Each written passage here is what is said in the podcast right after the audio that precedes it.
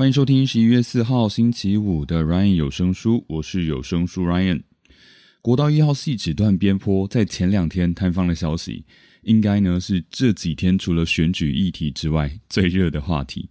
身为一个曾经也是通勤组的基隆人，当然也有不少来自于身边朋友的抱怨，例如说今天明明就早上七点半出门，却十点半才到公司，这样子的悲剧也是层出不穷。基隆其实是近几年来许多在台北工作的上班族特别喜欢置产的地点之一。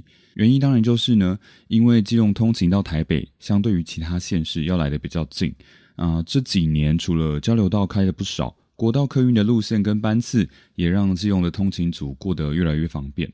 回想起以前年轻的时候，因为住的离基隆市区比较远的关系，常常都要一大早起床，呃，穿上雨衣，骑上摩托车，淋雨到基隆市区，再绕个十几分钟，却还是遍寻不着停车位，最后再冒雨排队，坐上客运或是火车，随着冷气呼呼的吹着被淋得湿哒哒的身体，心里一边祈祷着啊，拜托这天国道不要太塞，或是火车不要误点太久。想到这里。我脑中默默得到一个结论：人生真的是由奢入俭难呐。以前的自己，即便是在比较辛苦的条件底下生活，还是能够从生活中找到一些乐趣。但是呢，现在却只想着好想要全身干爽又快速的抵达公司哦。为了惩罚像这样子过于奢侈的自己，所以这几天我已经开始重新练习穿上雨衣骑摩托车的日子。Falling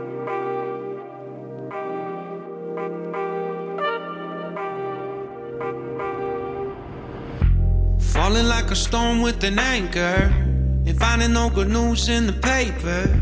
Life feels like an empty restaurant. Legs so heavy on the sidewalk. So many lips are moving, but they don't talk. People only hearing what they want.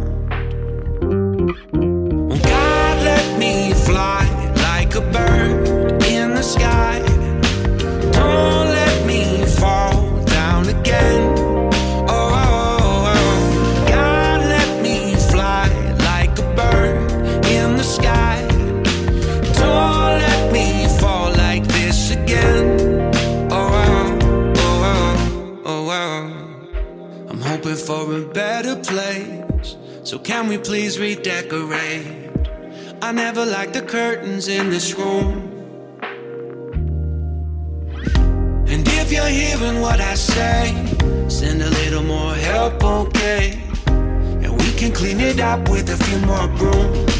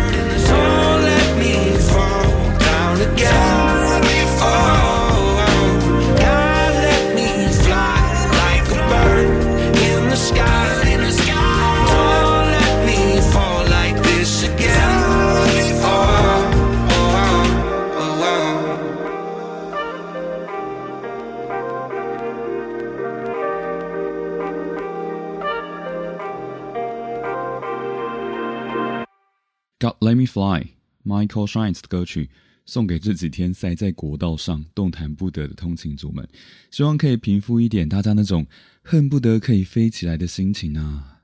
你也是通勤族吗？还是你也有受到这几天国道坍方的影响呢？欢迎留言或私讯到 Ryan 有声书的 IG，跟大家一起分享你的心情吧。